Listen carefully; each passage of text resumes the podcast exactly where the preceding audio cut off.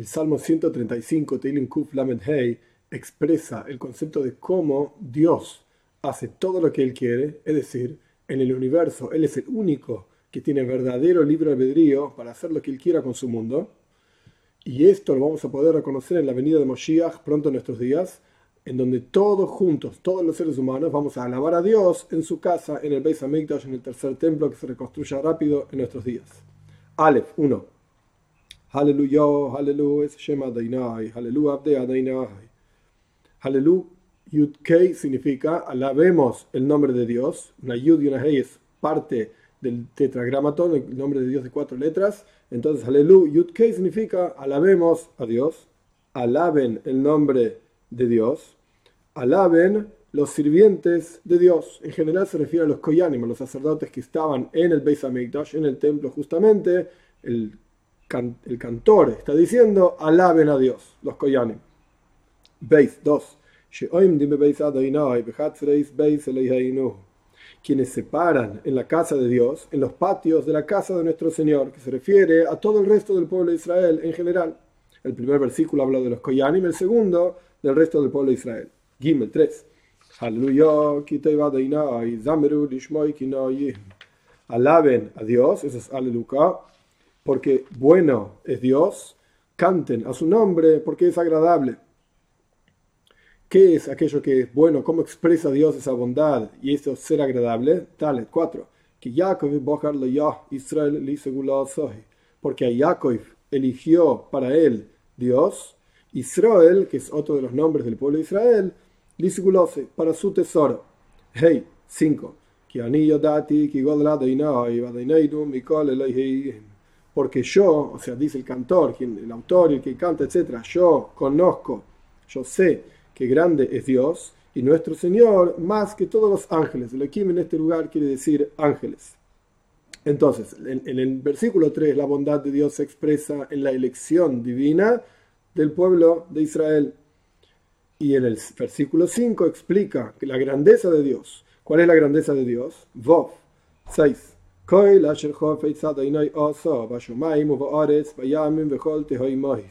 Todo aquello que desea Dios lo hace.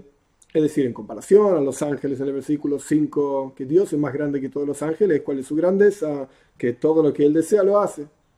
Tiene verdadero libre albedrío y los ángeles no. En el cielo y en la tierra, en los mares y en todos los abismos o los ríos. Zain 7. Ahora va a enumerar qué es todo aquello que Dios desea y hace.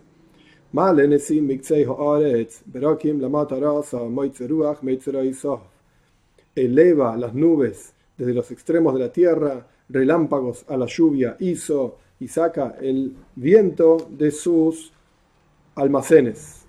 Los relámpagos serían como el fuego, la lluvia sería como el agua, incluso junta diferentes elementos con los cuales es creada la creación que son opuestos, Dios hace lo que Él quiere. Ges 8.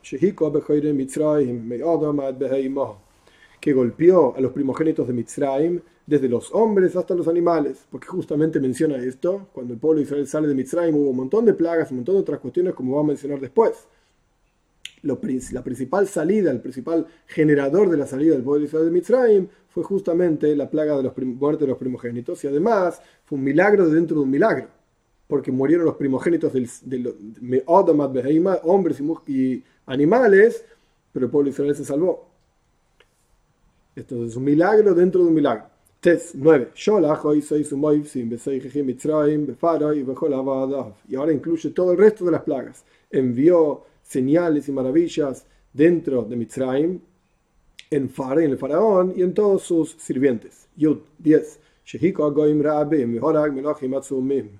Que golpeó pueblos, muchos, eran muy numerosos, y mató reyes poderosos. El pueblo de Israel sale de Mitzrayim, salen de Egipto, eran sirvientes en Egipto y hacían trabajo duro, etcétera, salían básicamente humillados y sin embargo pudieron luchar en la tierra de Israel, a esto se refiere el versículo 10 y como si, los siguientes también, contra todos los reyes de la tierra de Clan y conquistarlo. Yud Aleph 11.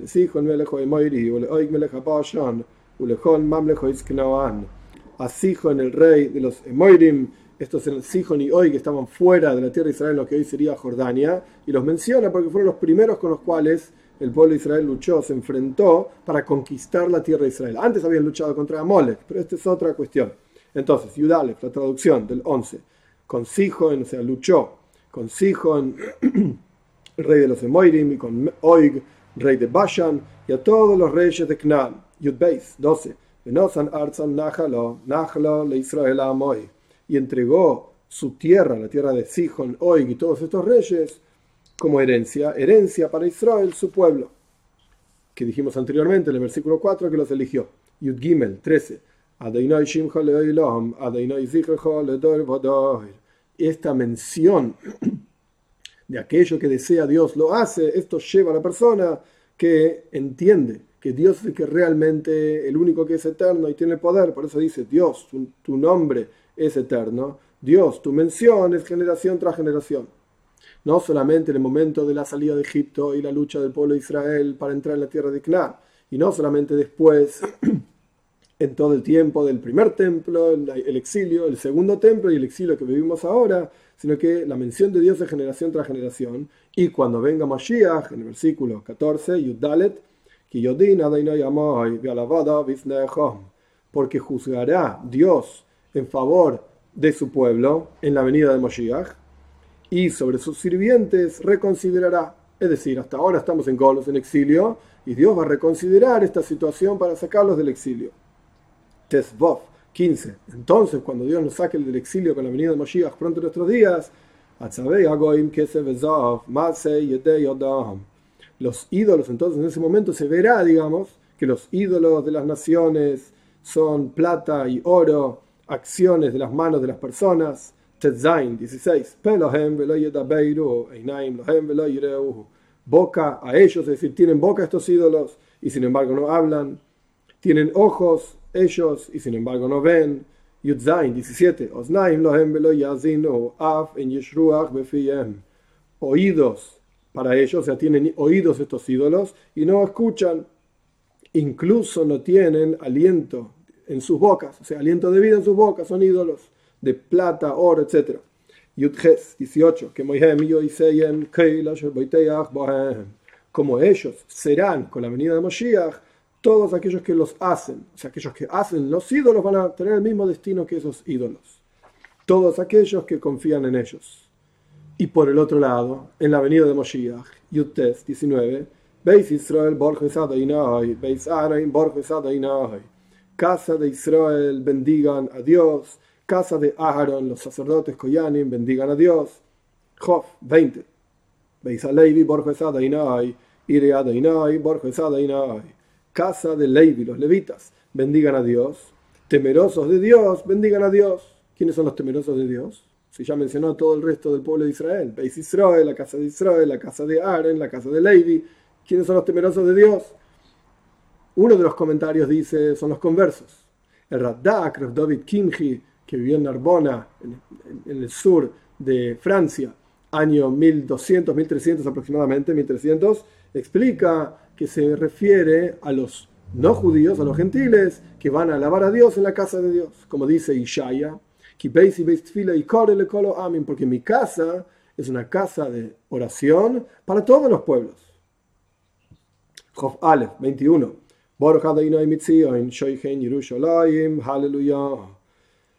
Bendito es Dios desde Zion que mora en Jerusalén, o sea, Dios que reside y mora en Jerusalén, en el Beis Hamikdash, porque justamente de esto está hablando el final del Salmo, el templo que va a ser reconstruido rápido en nuestros días, aleluya, bendí, alaben a Dios.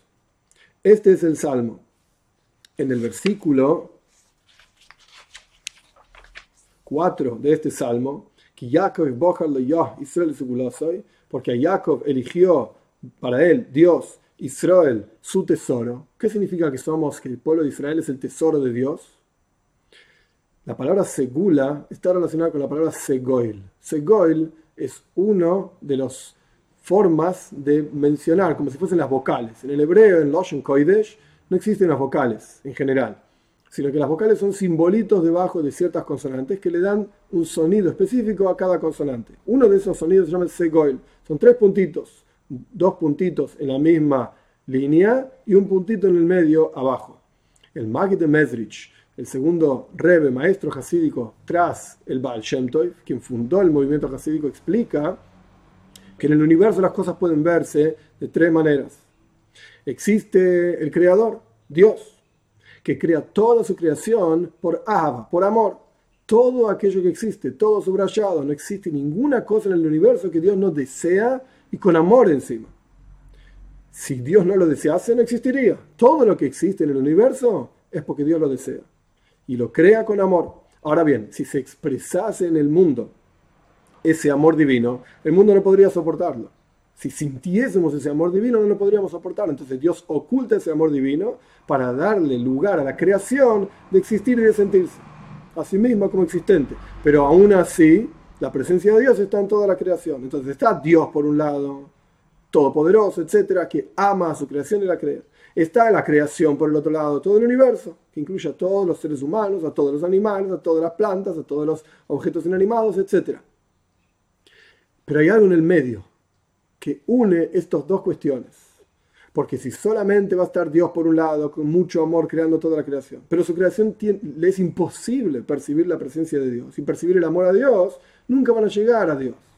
No hay conexión entre estas dos cosas. Como el Segoil, que dijimos anteriormente, el Segoil está dos puntitos en una fila y hay uno abajo que los une. El pueblo de Israel es justamente este puntito que une a Dios con todo el resto de la creación.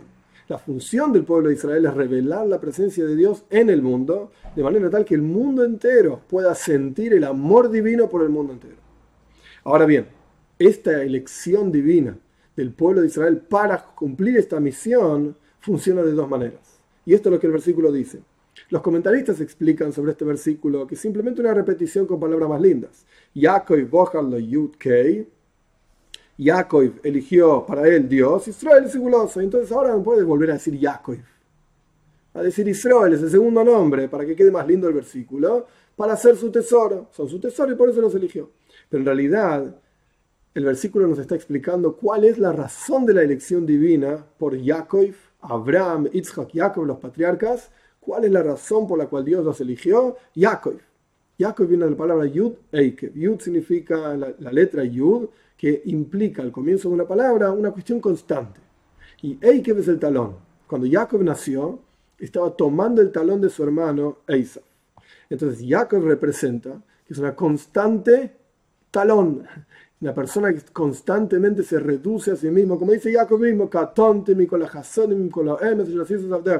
me siento pequeño, humilde por todas las bondades que has hecho conmigo, le dice Jacob a Dios. La esencia de Jacob es la humildad, la pequeñez. Como decimos en el rezo todos los días, que mi alma sea como el polvo frente a todas las personas. Esta es la razón por la cual Dios elige a Jacob. Y esa elección de Jacob lo que genera es Israel. Que Jacob pueda tener, el pueblo de Israel pueda tener esa capacidad, esa fuerza para unir estos dos otros puntos, Segol, Segula. Es decir, unir a Dios con su creación y poder expresar en la creación misma ese amor que Dios tiene por nosotros y esa presencia que él mismo ocultó para darnos lugar a nosotros, el pueblo de Israel une estos dos puntos para realmente revelar la presencia de Dios aquí abajo en la tierra. Y esto es Israel, Li Roish. Las mismas letras de la palabra Israel son para mi cabeza. Bajar y proyectar desde la cabeza que es Dios, la cabeza del universo entero, aquí abajo, en esta creación, y esto lo vamos a poder ver con nuestros propios ojos de carne y hueso, y acto, toda la carne junta va a poder ver que que la boca de Dios habló con la venida de Moshiach pronto en nuestros días.